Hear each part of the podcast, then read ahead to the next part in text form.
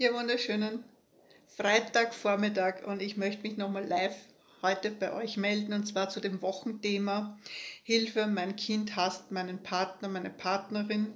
Es geht da um eine Trennung, die das Kind vielleicht noch nicht verkraftet hat und wo jetzt auch schwierige Beziehungen mit dir, das heißt mit der leiblichen Mutter, mit dem leiblichen Vater sind. Und wir wissen alle, die Mütter und Väter sind, äh, es tut einfach verdammt weh, ja, wenn die eigenen Kinder einfach, wenn man die Kinder leiden sieht oder man glaubt, dass sie darunter leiden. Und da kann es natürlich unterschiedliche Gründe geben. Und diesen gehen wir jetzt einmal kurz auf den Grund. Das heißt, es gibt verschiedene Möglichkeiten, warum da das Kind rebelliert. Eines ist natürlich die Zeit, der Zeitfaktor, das heißt, wann ist die Trennung äh, vollzogen? Ist sie vielleicht überhaupt äh, noch gar nicht äh, vollzogen? Das heißt, hat die Scheidung noch nicht stattgefunden? Das ist auch einmal ein wichtiger Punkt. Und ähm, auch wenn du dir denkst, ähm, es sind ja eigentlich schon drei Jahre vergangen oder zwei Jahre, das müsste schon längst alles irgendwo verarbeitet sein. Ähm, so ist es nicht. Kinder sind da noch sehr sagen wir mal, die, die ticken da anders und vor allem, äh, sie geben dir ein gutes Spiegelbild davon, wie die Trennung vollzogen ist. Das heißt, ist es in Harmonie gegangen oder ist der Ex-Partner, die Ex-Partnerin, ähm, wirft die dir noch ähm, einfach ja, Schuld vor an der Trennung ja, und die Kinder sind dann auch ein Spiegelbild davon und reflektieren das dir auch. Ähm, da ist es auch ich schaue mir das dann immer im absolut im Einzelfall an. Das heißt, was ist es ganz speziell, worum geht es da auch, wie ist das Kind? Ähm, ist es so von der Persönlichkeit her, dass es überhaupt speziell Veränderungen sehr schwer verkraftet? Ja, dann muss man natürlich auch noch speziell damit umgehen. Oder ist es so, dass du mit dem Kind einfach ein ganz spezielles Verhältnis hattest schon vorher? Und ihr so ein eingefleischtes und eingeschworenes Team wart, dass dann jeder, der dazukommt, als Eindringling wahrgenommen wird. Und da geht es natürlich um eine Vormachtstellung, die das Kind dann auch behauptet. Und da ist es egal, ob es jetzt ein Vorschulkind oder Volksschulkind ist oder ein Teenager. Äh, es geht darum, dass ein spezielle, spezielle Bindungen auch da sind. Und es ist oft zu beobachten, dass das dann auch ähm, gerade Töchter sind, die den Müttern dann Vorwürfe machen, also gleichgeschlechtliche äh, Kinder. Und wo, wo die Mütter dann besonders das Gefühl haben, sie müssen sich jetzt zwischen ihrem Kind und ihrem Partner entscheiden. Sie dürfen kein Glück haben, es sei ihnen verwehrt, jegliches Glück irgendwie zu haben. Und wo die Tochter dann noch den Vater verteidigt, da, da ist ja auch ein spezielles Verhältnis auch noch Tochter-Vater-Thematik. Ja. Und ähm, kann auch sein, dass dann der, der Ex-Partner, die Ex-Partnerin noch sehr, sehr in der Opferrolle drinnen ist und das Kind vielleicht dann auch emotional missbraucht. Ich nenne es jetzt wirklich so, ja, weil es so der Fall ist. Ja. Und äh, um dem Ex-Partner, der gegangen ist, dann wirklich auch ähm, Schuldgefühle auch einzuimpfen. Ja. Und wir dürfen eines nicht vergessen, das erlebe ich immer wieder in den Coachings, ja, dass verschiedene Familiensysteme da ja auch mitspielen. Das heißt, wenn du wahrscheinlich auch die Familie von deinem Ex-Partner, deiner Ex-Partnerin kennst und einer, der geht, ist natürlich immer schon weiter voraus und hat die Trennung ja schon vollzogen, ist schon weg, ja, und der andere ist aber noch immer drinnen und ist noch immer verhaftet in dieser Beziehung und kommt wahrscheinlich auch nicht klar damit, sich trennen zu können. Und die Kinder spiegeln das und geben die Schmerzen, die seelischen auch wieder. Ja, dafür sind aber Kinder natürlich nicht da. Wenn es ihre eigenen Gefühle sind, Trauer, ja, es ist wirklich Trauerarbeit, die da stattfindet.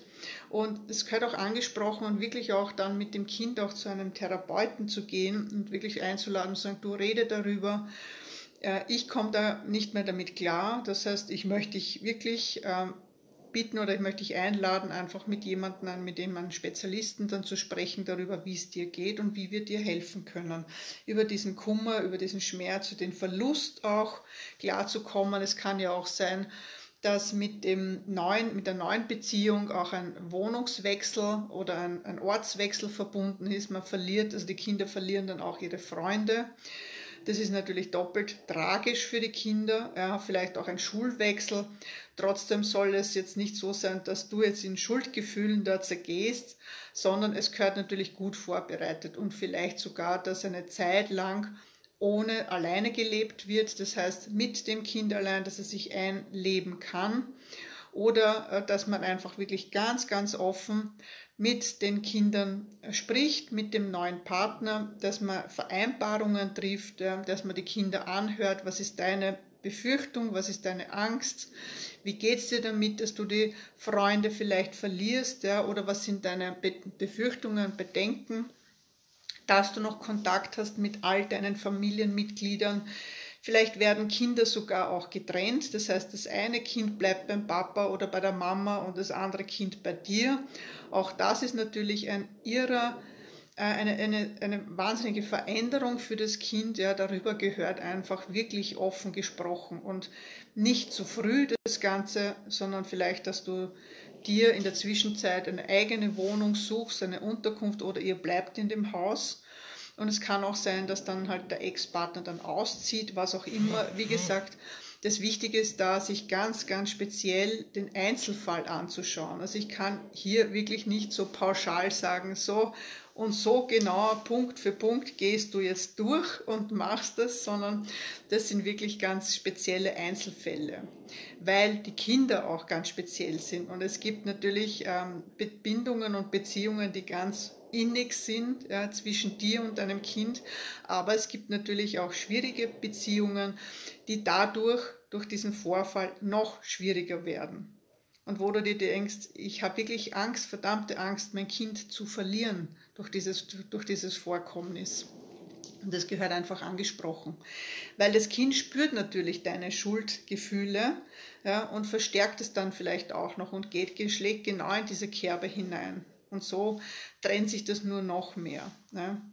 Und ich habe auch Fälle, wo es äh, vorher schon fast keine Bindung gab, besonders bei Vätern, die sich sehr, sehr schwierig getan haben, weil sie viel arbeiten waren, weil sie kaum Verantwortung übernehmen konnten, wo die Schul Schule vielleicht auch schon schwierig war und sie keine Verantwortung da übernehmen konnten. Und jetzt mit einer neuen Beziehung, wo vielleicht die neue Partnerin ganz anders ist als die leibliche Mutter, ähm, vielleicht auch Depressionen von der Mutter im Spiel sind, ja, Krankheiten, psychische oder körperliche Krankheiten die dann einen wahnsinnigen Loyalitätskonflikt auch generieren ja, bei dem Kind. Einfach zu sagen, ich vertrage mich zwar mit meiner Mutter nicht, aber in irgendeiner Art und Weise kann ich sie nicht im Stich lassen. Ja.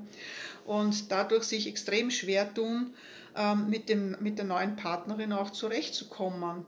Auch wenn die neuen Partner ähm, Regeln aufstellen. Ja. Und das ist bitte sich da auch nicht zu scheuen, sondern das ist wirklich gut. Nur wie man das macht, ist einfach das Wichtige. Das ist eine, natürlich eine herzliche Kommunikation. Und ähm, da sich nicht zu, zu schnell ähm, ins Boxhorn jagen zu lassen und ähm, sich weggestoßen zu fühlen, ja, sondern du bist die Erwachsene, ihr seid die Erwachsenen und ihr äh, habt es jetzt durchzustehen und auszutragen. Also aber nicht alles zu ertragen, sondern schon zu sagen auch, du pass auf einmal, junge Dame, so redest du mit mir nicht. Ja? Ich möchte, mir ist ein respektvoller Umgang wichtig. Ja?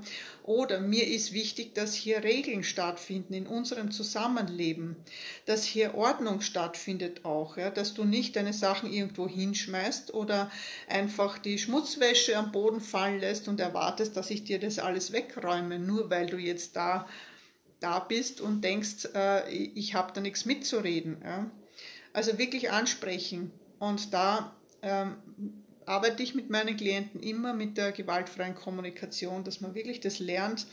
Und viele sagen dann, das ist so anstrengend und ich weiß nicht, das ist so mühsam auch. Und ja, es stimmt, weil natürlich äh, vorher nicht die richtige Art und Weise der Kommunikation oft gewählt wurde und man eher den Bedürfnissen oder das einfach ich sage es einmal so, dass der Topf übergelaufen ist und dann einmal wirklich alles ausgebrochen ist ja, und das vielleicht nicht so empathisch und diplomatisch rüberkommt. Und ich weiß es aus eigenem, Jugendliche sind da sehr empfindsam und, äh, und äh, reagieren natürlich auch entsprechend. Ja, und dann kommt oft kommt es bei jeder kleinsten Kleinigkeit zu einem Disput, zu einem Streitgespräch und man denkt sich, ich kann überhaupt nichts mehr ansprechen, weil der hofft mir sofort ins Gesicht. Ja? Also es ist wirklich oft schwierig. Und daher spreche ich auch und üben wir oft, also mit meinen Klienten einfach diese gewaltfreie Kommunikation, wo es einfach wirklich darum geht, zu sagen, äh, was ist Sache, ja, du rennst seit drei Tagen mit so einem Zitronengesicht herum, ja, ich kenne mich nicht aus, tut da was weh, bitte rede, da, rede, ja, und ähm, also wo du auch sagst, wie es dir damit geht, deine Gefühle, dein Bedürfnis, ich brauche Klarheit, ja, ich möchte einfach, dass, dass es uns allen gut geht, ja, dass wir eine gute Stimmung haben im Haus, ja, und wenn dir etwas wirklich fehlt, dass du es einfach klar ansprichst, ja, und das gehört einfach wirklich klar auf den Tisch ge gelegt. Ja. Und um das abzuschätzen, äh, würde ich wirklich auch, ich als Mutter, ich würde auf alle Fälle fremde Hilfe in Anspruch nehmen und habe ich auch schon gemacht. Ja. Äh, das ist einmal ganz wichtig, weil ich möchte nicht nachher nach, äh, herausfinden, dass ich irgendetwas verabsäumt habe. Ja. Nur weil ich einfach, äh, ja, einfach den momentan nicht mir zu, zu schade bin, einfach fremde Hilfe anzunehmen oder vielleicht glaube, das Geld nicht zu haben oder was auch immer, ja, die, die nötigen Mittel. Es gibt immer einen Weg, ähm, dass einem geholfen wird. Das weiß ich aus eigener Erfahrung.